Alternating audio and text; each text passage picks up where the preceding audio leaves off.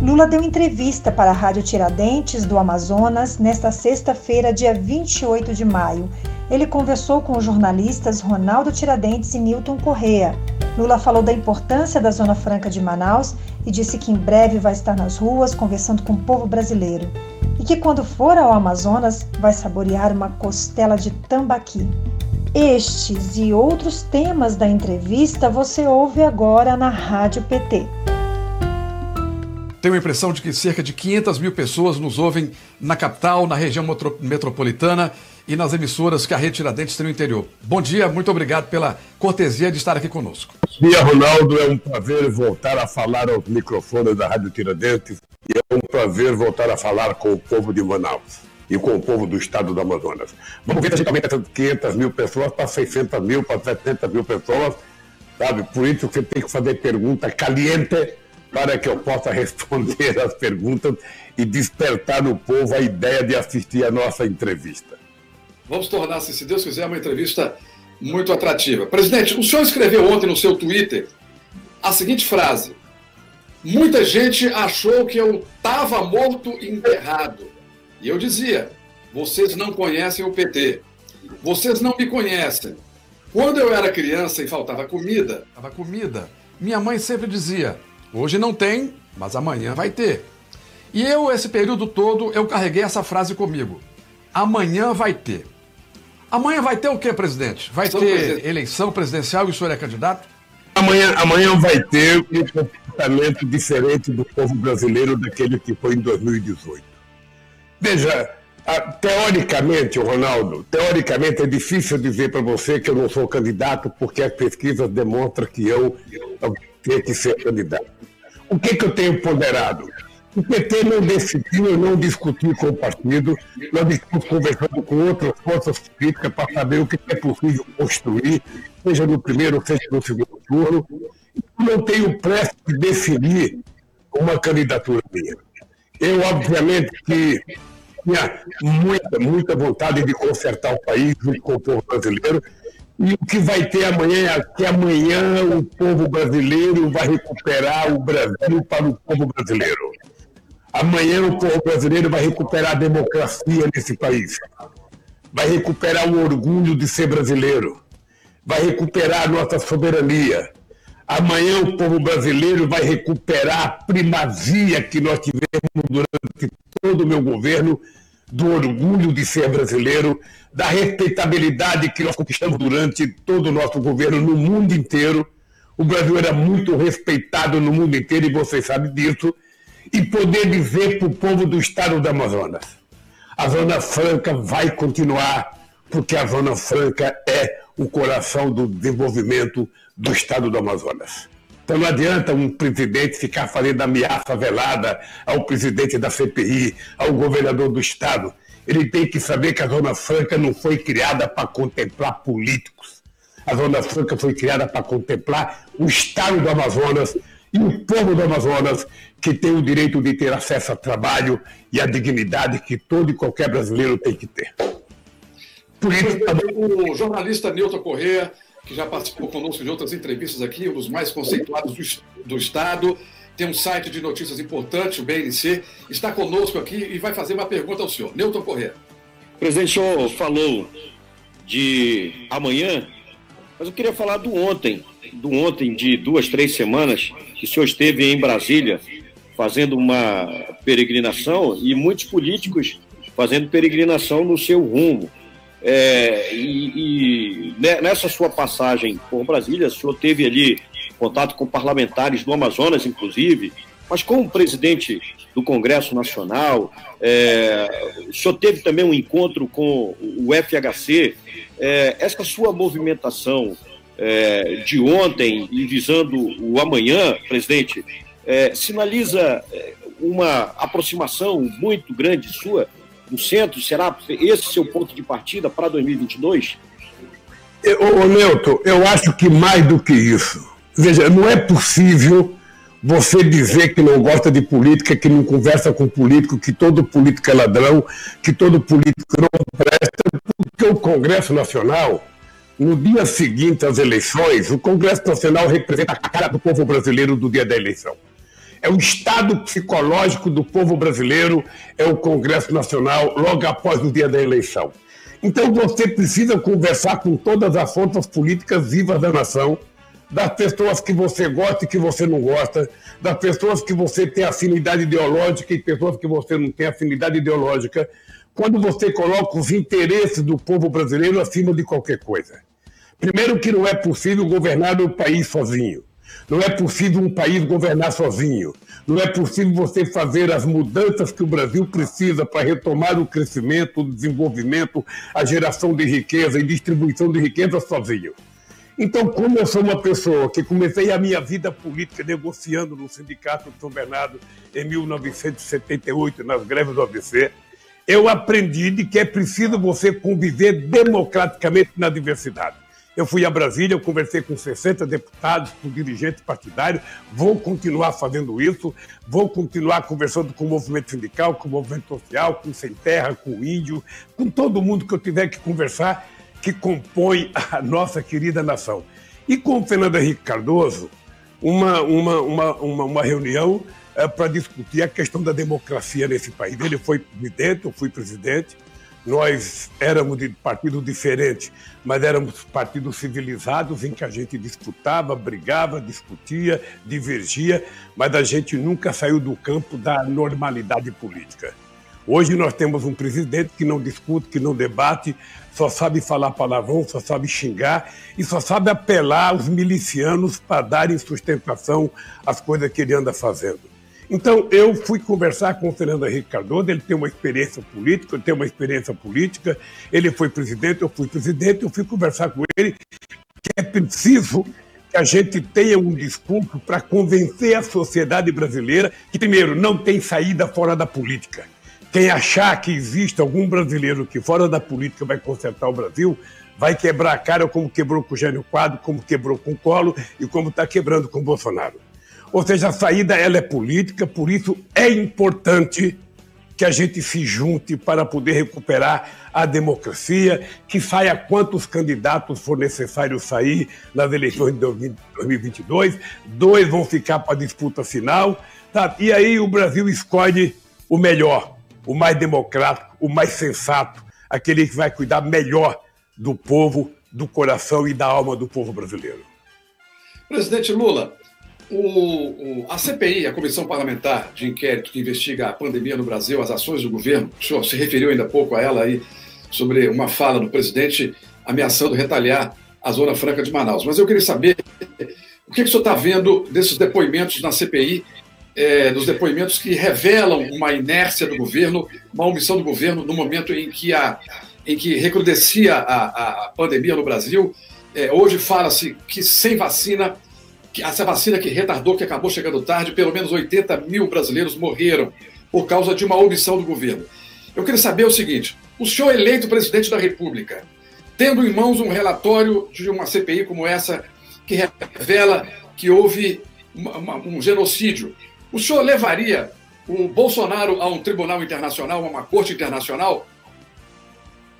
Olha, primeiro, Ronaldo, nós temos que esperar o resultado e o relatório da CPI. Uma CPI, todo mundo sabe como ela começa, mas ninguém sabe como ela termina. O que, que tem acontecido até agora? Eu quero, inclusive, parabenizar os membros da CPI, o Omar Aziz, que tem tido um bom comportamento na presidência, o Renan Calheiro, que tem tido um bom comportamento, o Randolph, que é o vice-presidente, os deputados que participam lá, sobretudo aquelas pessoas que têm afinidade com o conhecimento científico da medicina, o Rogério do Sergipe, o Humberto Costa de Pernambuco, o nosso companheiro, sabe, da Bahia, o Otto Alencar, que tem tido um comportamento extraordinário, e outros senadores que têm tido um comportamento. E você tem a turma do bolsonarismo que vai lá para tentar atrapalhar. O que, que eu tenho presenciado até agora? Todo mundo que foi falar, sabe, pelo governo, mentiu. Ou seja, todo mundo que foi falar pelo governo foi lá para contar mentira, foi lá para fingir que estava falando a verdade. Por isso eu acho que está correto a tentativa dos, do, do, do, pessoal da CPI de tentar reconvocar algumas pessoas. Não é possível que um general de exército que deveria ter tido a grandeza de não aceitar ser ministro da Saúde, porque ele não entende nada de saúde, absolutamente nada de saúde. Ele deveria ter recusado o cargo de ministro da Saúde. Não, ele aceitou o cargo, não fez nada, cumpriu apenas ordem do Bolsonaro e foi lá, sabe, para mentir na CPI. Foi pedir proteção à Suprema Corte. A médica também que foi lá, foi lá para não dizer a verdade. Agora, tem muita gente indo lá para dizer coisas importantes.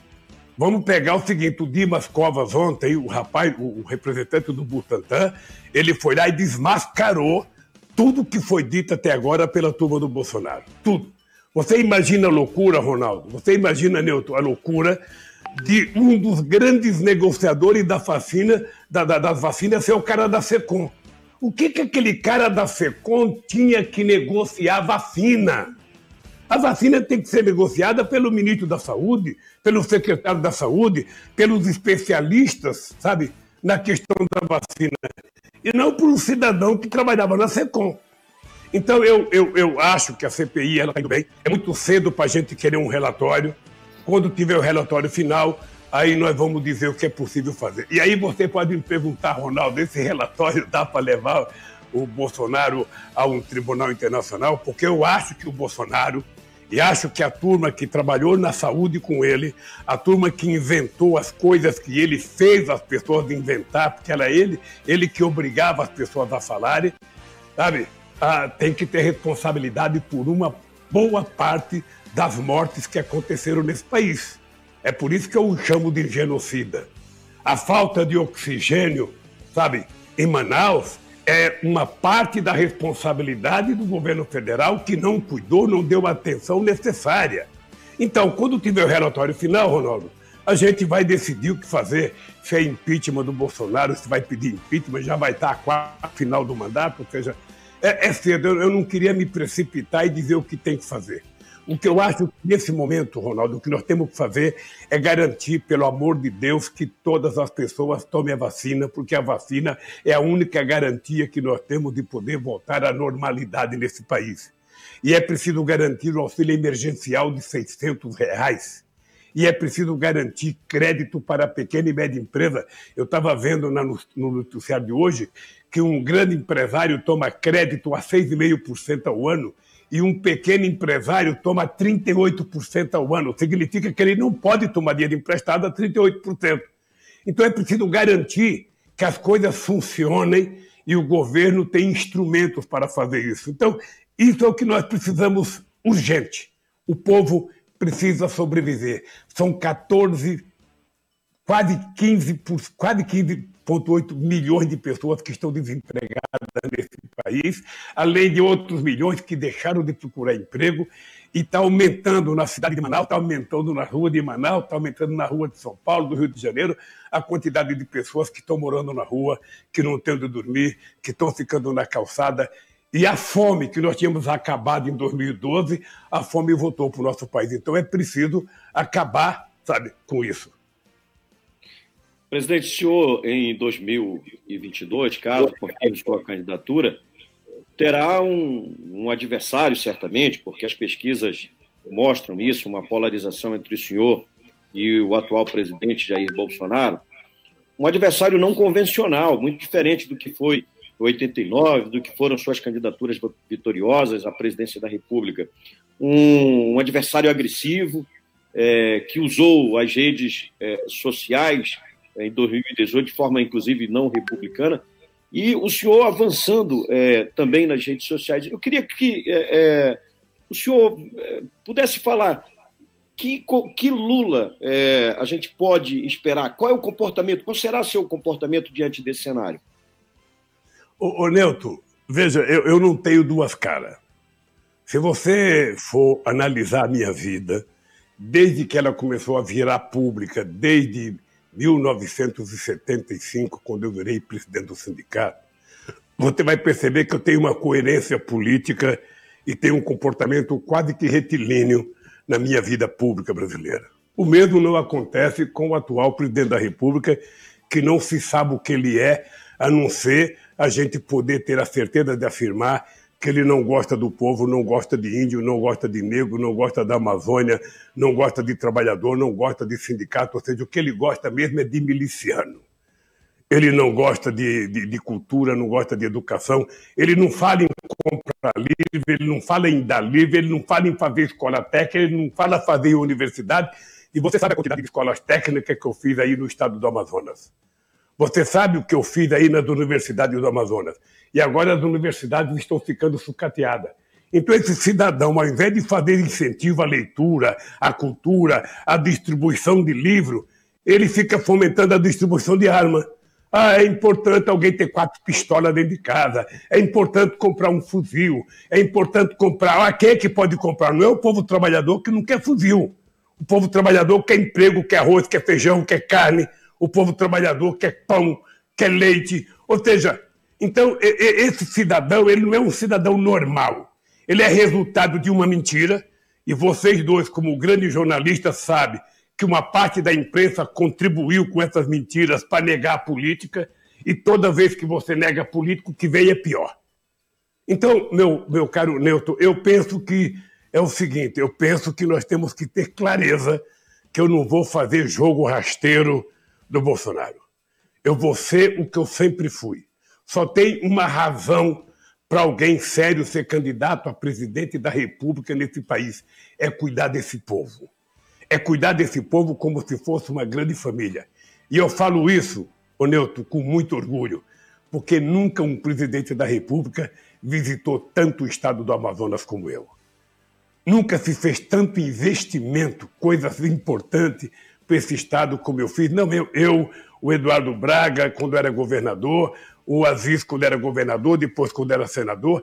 Ou seja, porque quando a gente é presidente da República, a gente não briga com o governador, a gente constrói parceria, a gente constrói parceria em benefício do povo do Estado. Então, o, o, o Bolsonaro, ao invés de ficar brigando com senador, ficar brigando com deputado, ficar brigando com governador, ficar xingando, sabe, quem defende a questão ambiental, ele deveria pensar, sabe, corretamente o Brasil ele fica nervoso com o presidente da França, mas fica, sabe, se ajoelhando ao Trump quando era presidente dos Estados Unidos. Então eu vou, sabe, levar o Bolsonaro como ele merece ser levado. Você sabe que eu trato todo mundo com muito respeito, faz parte da minha cultura e faz parte do meu aprendizado da dona Lindu. Uma mulher que nasceu analfabeta e morreu analfabeta, mas ela sabia dar dignidade ao filho dela. Não vou fazer o jogo rasteiro dele, não vou fazer o jogo baixo dele, porque eu acho que isso não ajuda o Brasil, não ajuda a democracia e não ajuda a construir a nação soberana que nós precisamos, precisamos criar. Inclusive, discutir a questão ambiental com a seriedade que nós temos que discutir. Sabe? É preciso parar com essa, com essa loucura de achar que não pode ter desenvolvimento na Amazônia porque é preciso preservar a Amazônia. Nós temos que fazer uma discussão séria, né? Primeiro, sabe, o povo da Amazônia são quase 25 milhões de pessoas que vivem nessa região. Esse povo tem direito a ter os bens materiais que tem todo e qualquer outra pessoa em qualquer lugar do Brasil e do mundo. Agora, ao mesmo tempo, nós temos que saber que você não precisa degradar a floresta, porque ela tem uma riqueza ainda não explorada por nós, que é a riqueza da nossa biodiversidade, que pode fazer uma revolução sabe, na indústria, na produção de remédio, na produção de, de coisas importantes para o povo brasileiro, que nós precisamos saber explorar isso. Então é preciso que a gente cuide do desenvolvimento da floresta, sabe, mas a gente cuide do desenvolvimento também industrial, comercial, para garantir ao povo de forma ambientalmente justa. Você não precisa destruir a natureza para fazer desenvolvimento. E eu acho que é isso que nós temos que discutir. E isso, Neto, você não discute xingando. Isso você senta com os atores em volta de uma mesa e discute qual é o padrão de desenvolvimento que você quer, sabe o que, que você vai fazer, como é que você vai preservar a nossa riqueza nessa floresta, como é que você vai estabelecer aliança com outros países do mundo. O acordo Alemanha e Noruega fui eu que fiz e fui eu que assinei. Sabe, se a floresta é brasileira, se a soberania do território é do Brasil, nós temos que compartilhar com o mundo a riqueza da biodiversidade, a exploração científica da riqueza que nós temos aí, porque o mundo sabe, precisa disso. E o Brasil tem que aprender a compartilhar. Agora, nós temos um presidente grosseiro, chucro, sabe, que não entende e não quer entender, que não permite que pessoas inteligentes possam falar, sabe, em defesa das coisas, porque ele coloca gente mais chucra do que ele para falar, e o Brasil vive, sabe, parecendo que está em guerra todo santo dia. Você veja, ontem ele foi inaugurar uma obra aí em São Gabriel da Cachoeira. Aliás, eu já quero antecipar vocês que, a pedido do meu companheiro Sinésio, logo, logo eu vou a São Gabriel da, da Cachoeira conversar com as 24 etnias indígenas que tem lá, visitar outra vez São Gabriel da Cachoeira, sabe? E, e, e, e, conversar com esse povo, porque não é possível que a gente não tenha a dimensão que os índios não são intruso. O intruso somos nós que os que vieram de Portugal para cá em 1500 entraram na terra que já estava os índios e resolveram dizimá-los. Então nós não temos que ver, sabe, o cuidado com o índio, a concessão da terra para o índio como uma coisa anormal. Isso deveria ser visto como normal. E o presidente não gosta disso. Ele não cuida disso. Então, eu, eu sinceramente acho que o momento é um momento extraordinário para a gente elevar o nível do debate político nesse país, né? elevar o nível do debate político nesse país. E eu espero conversar com muita gente ainda no estado do Amazonas. Presidente Lula, eu gostaria de dar um, um testemunho. Há mais ou menos seis meses, seis, sete meses, eu fui a Brasília para um compromisso e, ao desembarcar no aeroporto lá de Brasília, naqueles corredores, eu encontrei com seu advogado Cristiano Zanin, passando solitariamente ali com uma pastinha debaixo do braço, aquele cabelinho engomadinho, com gel no cabelo, sempre muito arrumado. Eu não o conheço, não o cumprimentei, mas naquele momento, presidente, eu olhei e vi o sentimento que eu tive em relação ao seu advogado foi um sentimento de pena. Um, vi nele um advogado fracassado, um advogado derrotado, um advogado que até aquele momento tinha perdido todas foi pior, o, o cenário daquele momento era pior do que o Brasil perder de 7 a 1 para a Alemanha. Mas depois vi um outro momento do Cristiano Zanin sendo é, assim, é, é, os ministros fazendo refer referência ao talento dele no momento em que se discutia a suspeição e onde o senhor conquistou a elegibilidade. Dito isso, eu queria dizer o seguinte: o senhor imaginava que a sua elegibilidade sairia por, um, por onde ninguém imaginava, a comunidade jurídica nunca imaginava que o senhor cons, é, é, conseguiria. Não, o senhor não está absolvido ainda porque o processo não foi julgado mérito. Mas centenas de recursos que discutiam mérito, o senhor perdeu e ganhou numa exceção de suspeição. Eu queria que o senhor falasse sobre isso. O senhor esperava que, que sairia por ali aquela, esse resultado? Olha, o Ronaldo, vamos colocar as coisas no seu devido lugar. O Cristiano é um, é um jovem, ele e a Valesca, a esposa dele, são dois advogados competentes e ousados. Você poderia perguntar por que, que o Lula não contratou um grande criminalista desses famosos, desses que todo mundo contrata. É pelo seguinte, porque primeiro eu tinha clareza da minha inocência. Eu tinha clareza de que era possível provar que quadrilha quem montou foi o, o, o porque a Força Tarefa era uma quadrilha, liderada pelo Moro. Você, ô Ronaldo, lembre você que quando eu fui prestar meu depoimento, eu disse para o Moro: você está condenado a me condenar, porque já deixaram a mentira ir longe demais. Você está lembrado que eu falei isso para o Moro no dia do meu depoimento. E ficou, ficou, ficou visível que o problema era tentar me tirar do processo eleitoral. Sabe, me prenderam, eu poderia não ter ido preso, Ronaldo, eu poderia ter ido para outro lugar do Brasil, poderia ter ido para uma embaixada, poderia ter viajado para o exterior. Eu quis ir para Curitiba, para a Polícia Federal, para pertinho do Moro, porque eu precisava provar quem ele era. Tá? Bem, e aí o Cristiano foi uma peça fundamental. Aí o Cristiano provou a sua competência com, com, com, com, como advogado, a Valesca provou a sua competência, levantar a tese do Loffer, ou seja, para mostrar a utilização do poder judiciário para tentar criminalizar políticos inocentes, isso já vem dos Estados Unidos há muito tempo, e conseguimos. Então, veja, eu estou absolvido. Quando eles vão tomar a decisão definitiva, eu não sei. Mas se o Moro foi considerado imparcial, Se o Ministério Público foi considerado imparcial, significa que o inquérito é mentiroso, significa que a acusação é mentirosa e significa que a sentença é falsa, é mentirosa. Então, é com essa ideia que eu trabalho. Tá? A coisa errada que eles fizeram não foi me absolver agora. A coisa errada que eles fizeram foi me condenar no passado e foi não deixar eu ser candidato. Porque a gente estava analisando as eleições de 2016, mais de 140 candidatos a prefeito foram candidatos presos de ganhar as eleições. E depois foram absolvidos. A anormalidade foi o Barroso me condenar e dizer que eu não podia ser candidato. Eu tive paciência, muita paciência, e quero te dizer, eu tenho muito orgulho dos meus advogados, porque eu e eles acreditavam que a gente ia ganhar. E vamos ganhar mais, porque nós vamos desmascarar. Não pense que foi depois do Intercept que nós dizemos isso.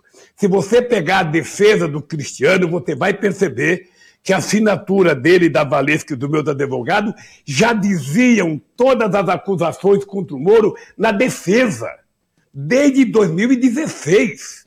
Ou seja, somente depois do Intercept, somente depois aqui do hack de Araraquara, porque dizem, ah, ah não, não tem prova na matéria do hack. Veja, o CRIS não está trabalhando com material apócrifo. Esse material do hack está na mão da Polícia Federal, que já foi analisado pela Polícia Federal. Esse foi entregue à Suprema Corte e o CRIS requisitou da Suprema Corte, portanto, é um documento oficial. E o Cris não fez denúncia banal. Ele colocou em cada petição minha aquilo que ele já tinha colocado na defesa em 2016. Então, a verdade veio e desmascarou. Desmascarou. O que eu lamento profundamente, Ronaldo, é que uh, setores da imprensa que me condenaram durante 10 anos, que me acusaram durante 10 anos, não têm o hábito, no curso de jornalismo, parece que as pessoas não aprendem a falar a palavra desculpa. Seria tão bom, eu fico pensando, seria tão bom se o Willy Bonner, um dia desse qualquer no Jornal Nacional, agora que ele está de baba, até parecido comigo, sabe, podia dizer assim: olha, nós queríamos começar esse jornal pedindo desculpas ao presidente Lula pelas mentiras que a Rede Globo de televisão contou nesses 10 anos contra ele. Seria tão bom que ele fizesse isso mas não vai fazer, porque a palavra desculpas, embora seja uma palavra pequena, ela só pode ser dita por pessoas que têm muito caráter, por pessoas que têm muita honra, por pessoas que têm muita humildade, por pessoas que têm muita ética. Então eu vou ficar esperando, sabe? Se eu puder ser candidato e tiver condições, se o PT concordasse, os partidos aliados concordarem, eu vou ser candidato, sabe? Tenho muita chance de disputar e ganhar as eleições, para poder fazer o Brasil voltar a ser feliz outra vez. Ver essas mulheres de Manaus, esses homens sorrirem, acreditando que esse país é grande, que esse país pode efetivamente dar a eles o direito à decência que tanto nós precisamos. É isso que eu quero, é isso que eu preciso e é isso que eu quero te dizer do Zanin. Zanin é um grande do advogado, é um baita do advogado e saiu fortalecido nesse processo. Ele e a mulher dele, sabe? E você sabe que tem um preço, né? Tem um preço porque trabalhar contra os interesses de uma parte da elite não é fácil. Sabe? Então eu sou muito grato. Ele que entrou desconhecido no meu processo, saiu, está saindo nesse momento com uma personalidade. Então agora, o Ronaldo, quando você encontra ele no aeroporto, por favor, sabe, se redima da vez que você não cumprimentou, porque você não conhecia, vá cumprimentá-lo e dê os parabéns, porque ele merece. Presidente, Ele foi homenageado, né? Presidente, eu gostaria que o senhor de tratar dois assuntos aqui do estado do Amazonas e que são muito importantes para a economia do estado. Zona Franca de Manaus. O seu governo prorrogou a Zona Franca de Manaus. O governo da presidente Dilma Rousseff prorrogou a Zona Franca de Manaus e é, a, a, o modelo tem esse incentivo excepcional da Constituição, do governo, até 2073, graças aos dois governos. É, eu gostaria que o senhor renovasse compromissos com a Zona Franca de Manaus. O que é, o seu governo pode fazer sobre a Zona Franca de Manaus, caso o senhor seja eleito? E outra coisa é sobre a 319, a BR-319. Parece que amarraram ali, uma, enterraram uma cabeça de burro, que o seu governo tentou, não conseguiu, passou é, passaram-se os oito anos do seu governo, a presidente Dilma Rousseff não conseguiu. Nós tivemos, inclusive, um ministro que saiu de Manaus com o compromisso de concluir fazer a ligação, interligação da 319 Manaus e Porto Velho não conseguiu. O atual governo também é, não consegue avançar nas obras. O que é, é o que está amarrando a 319, é, presidente? Olha, ô, ô, Newton, eu, eu, eu participei diretamente de muitas discussões sobre a 319. Primeiro, eu sou favorável, quero dizer publicamente, sou favorável à construção da rodovia. Tá? Sou favorável. Se a gente estiver pensando em desenvolvimento, em crescimento, tanto de Rondônia quanto do estado do Amazonas, você tem que ter rodovia. Ora, o que você tem que levar em conta é o seguinte: é possível construir a rodovia controlando toda a fúria de alguns empresários que querem desmatar sem nenhum critério, da gente preservar tudo que for possível preservar. É possível? Eu acho que é. Acho que é. Eu, quando o Alfredo era ministro, houve várias discussões entre o ministro Alfredo e o ministro Mink para se encontrasse um denominador comum e pudesse fazer aquela estrada. Porque depois que nós fizemos a ponte do Rio Negro, era preciso fazer a estrada. Sabe, era preciso fazer a ponte no Rio, no Rio Madeira, sabe, que me parece que está pronta agora, ou seja, era preciso. Sabe? E eu acho que é uma discussão eminentemente ambiental. Sabe? Então, como eu, eu, eu acho, a, a, a 319 ela se transformou num problema como o conflito no Oriente Médio. Sabe? Parece que as pessoas não querem sentar em torno de uma mesa e falar o seguinte: é possível fazer.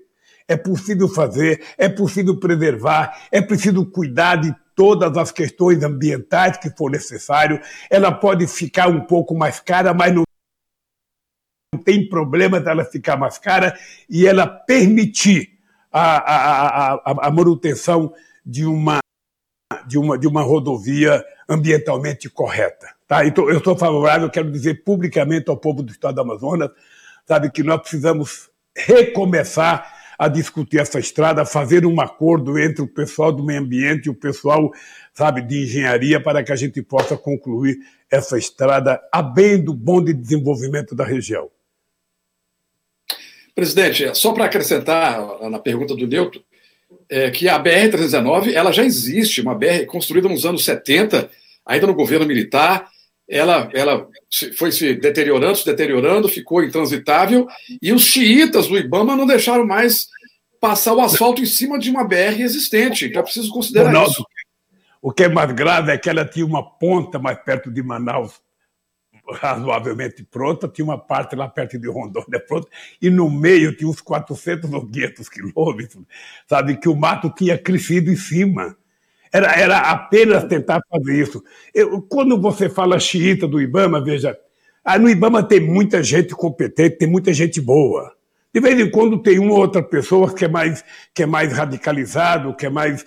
Mas mesmo assim, mesmo assim, sabe, eu acho que é possível a gente retomar aquilo. É possível. Eu estou dizendo publicamente isso aqui para vocês dois, é porque se eu for candidato e Deus permitir que eu volte à presidência, a gente vai ter retomar essa obra numa discussão para bem, sabe, da região da Amazônia. E é possível fazer ela ambientalmente correta. Eu, eu, eu queria eh, te dizer que uh, uh, nós temos muitas outras coisas para discutir corretamente na Amazônia. Eu, eu, eu, não sou daqueles que discuto a Amazônia como um santuário da humanidade. Não. A Amazônia ela tem que ser preservada porque a biodiversidade é um potencial, sabe, extraordinário de desenvolvimento de um outro tipo de indústria no mundo. Sabe? A indústria fármaca, sabe? É preciso que a gente pense nisso. E, e eu, eu acho que nós não estamos explorando corretamente isso. Fica aquela briga, sabe? É, o, o, o Bolsonaro promete que vai dar para os Estados Unidos, o, o, a, a, França diz que quer ser dona da Amazônia. Não, ninguém é dono da Amazônia, a gente não vai dar Amazônia para ninguém. A Amazônia é do Brasil, é um território soberano do Brasil. O que nós precisamos cuidar é cuidar democraticamente, cientificamente dela, como nós vínhamos cuidando quando eu era presidente da República. É importante lembrar que nós evitamos diminuir 80% do desmatamento da Amazônia. É importante lembrar que nós fizemos o um acordo Alemanha e Noruega, que se criou o Fundo da Amazônia. Tudo isso, Neuto e Ronaldo, é possível fazer. É possível fazer. Eu espero que nas eleições próximas, inclusive nas eleições em, em, em, no Amazonas, a gente consiga eleger as melhores pessoas possíveis para ajudar que a gente possa andar na construção dessas obras. Presidente, é, a gente ouve muito o, o, os bolsonaristas dizendo que o senhor não tem coragem mais de andar na rua, que o senhor. É, eles fazem desafio: olha, eu quero ver você, Lula, na rua, porque você vai ter o que. Uh, vai, vai, ouvir o que não quer e tal. Eu queria saber o seguinte: o senhor está preparado emocionalmente para ser chamado de ladrão muitas vezes em restaurante, em caminhadas? Como é que está o seu espírito, presidente? E o senhor acha que vai ser mesmo hostilizado? O senhor está com medo da rua, está com medo de povo, presidente?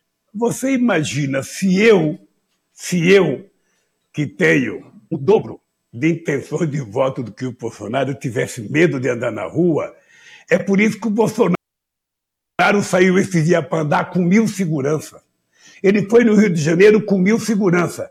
A polícia do Rio de Janeiro, que muitas vezes não existe para atender os interesses do povo, encontrou mil policiais para dar guarida ao Bolsonaro eu vou andar na rua desse país, o que eu não sou irresponsável como ele.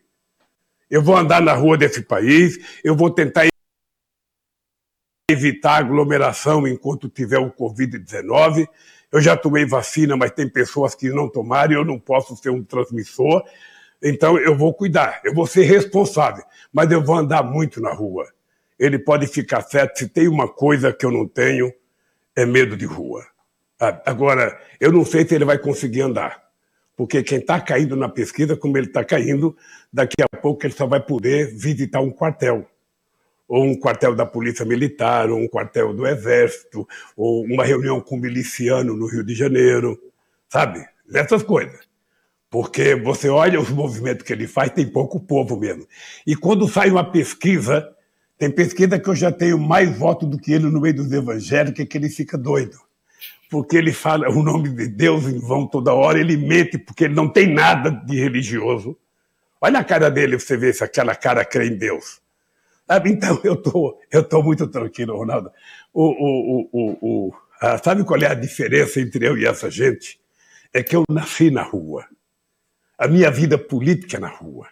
A minha vida política é na porta de fábrica, é na porta de comércio, é na porta de trem, na estação de metrô. A deles não. A dele foi dentro de um quartel e depois dentro da Câmara. Ele fala que não é político e teve quatro anos de vereadores e 28 de deputado, ou seja, ele faz parte do cara que não trabalhou nunca na vida, não sei ser deputado. Você imagina isso? Um cidadão que nunca trabalhou, foi para o Exército, foi para o Exército, depois saiu de lá expulso, Aí foi para o parlamento, ficou até agora no parlamento, agora é presidente da República e agora acaba de aumentar o seu salário. Ele, ele mesmo aumentou o salário dele quando eu fiquei na presidência oito anos sem aumentar o salário. Pergunto para os meus ministros quanto é que ele ganhava quando eu era presidente da República. Então, meu caro, eu estou muito tranquilo, muito tranquilo. Uh, você sabe que eu não sou de frequentar restaurante há mais de 30 anos. Sabe, eu, eu não gosto.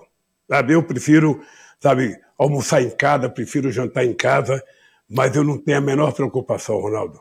Não tenho a menor preocupação. Aliás, quando eu for a Manaus, eu vou num restaurante comer costela de tambaqui, sabe, bem fritinha, bem seca, sabe, para a gente poder comemorar okay. e conversar um pouco. Eu sei que o senhor tem um compromisso agora às 10 horas, mas o Nilton vai fazer a última pergunta. Nilton, é sua. Bem, eu queria é, abordar o presidente no, no campo político. É, Amazonas o PT vai ter candidatura própria a governador no ano que vem? Ou a Aliança Nacional, mais uma vez, vai preterir as pretensões do partido aqui no Estado? E uma outra questão, presidente.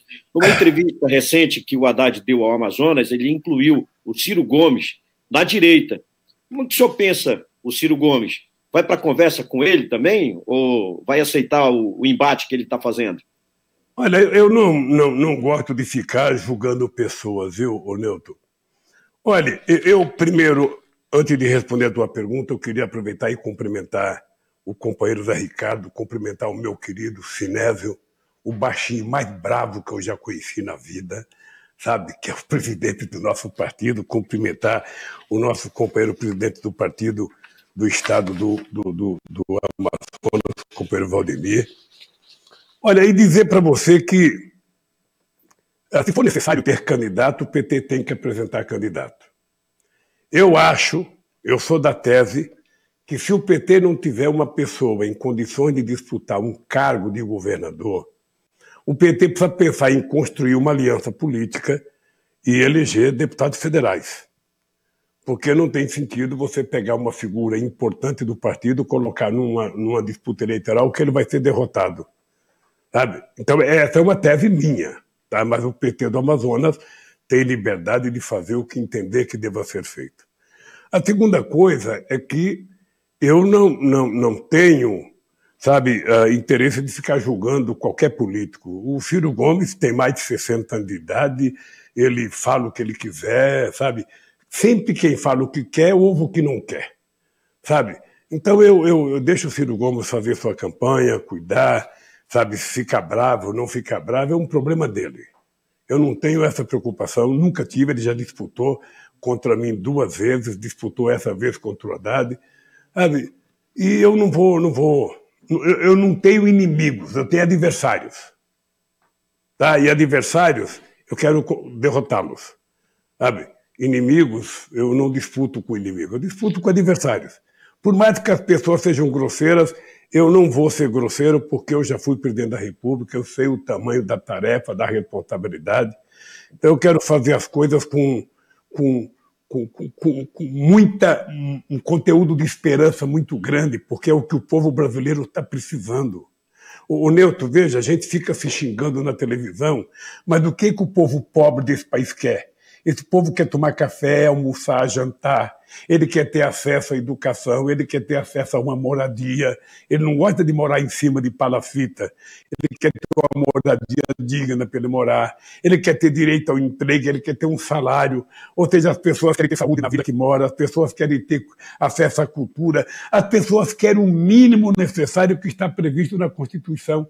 Então é para isso que eu quero fazer uma campanha, eu quero discutir com o povo, sendo candidato ou não, eu vou viajar esse país. Ali o Ciro Gomes faça do jeito que ele quiser.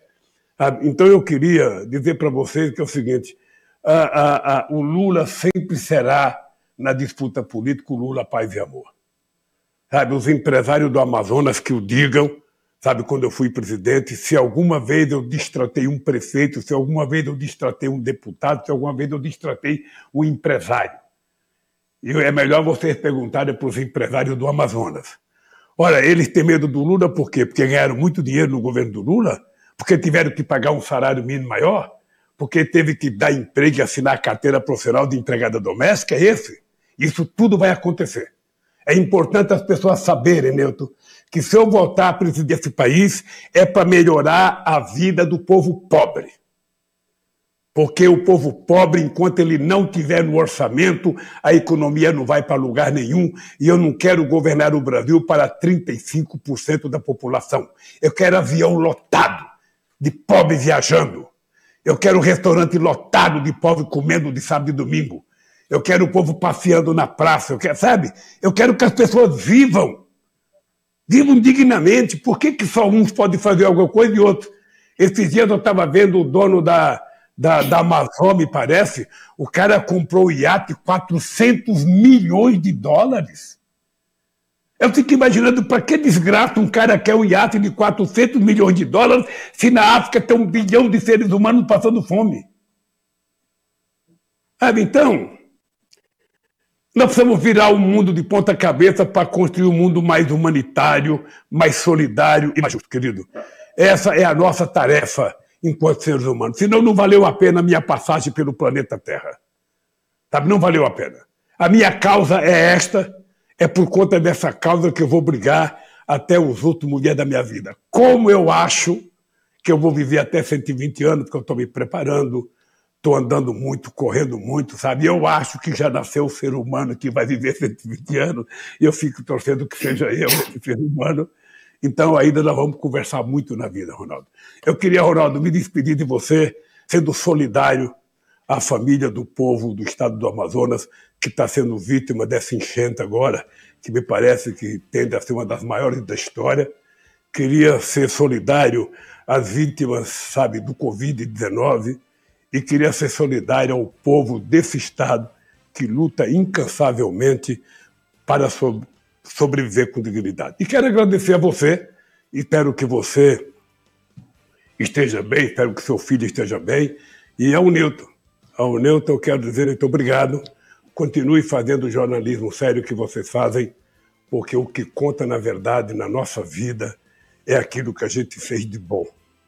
E eu acho que vocês podem continuar fazendo coisa boa, dando a todos os setores da sociedade o direito de usar o microfone da rede de vocês para falar, sabe, para o povo do Amazonas. Um beijo no coração de vocês, um beijo no coração do povo do Amazonas, sabe? E até a minha ida ao Amazonas, que eu vou ao Amazonas. E pode ficar certo que quando eu for, vou ligar para vocês, sabe, e falar o seguinte: me dá uma deixazinha na Rádio Tiradentes aí que eu quero falar outra vez com o povo do Amazonas.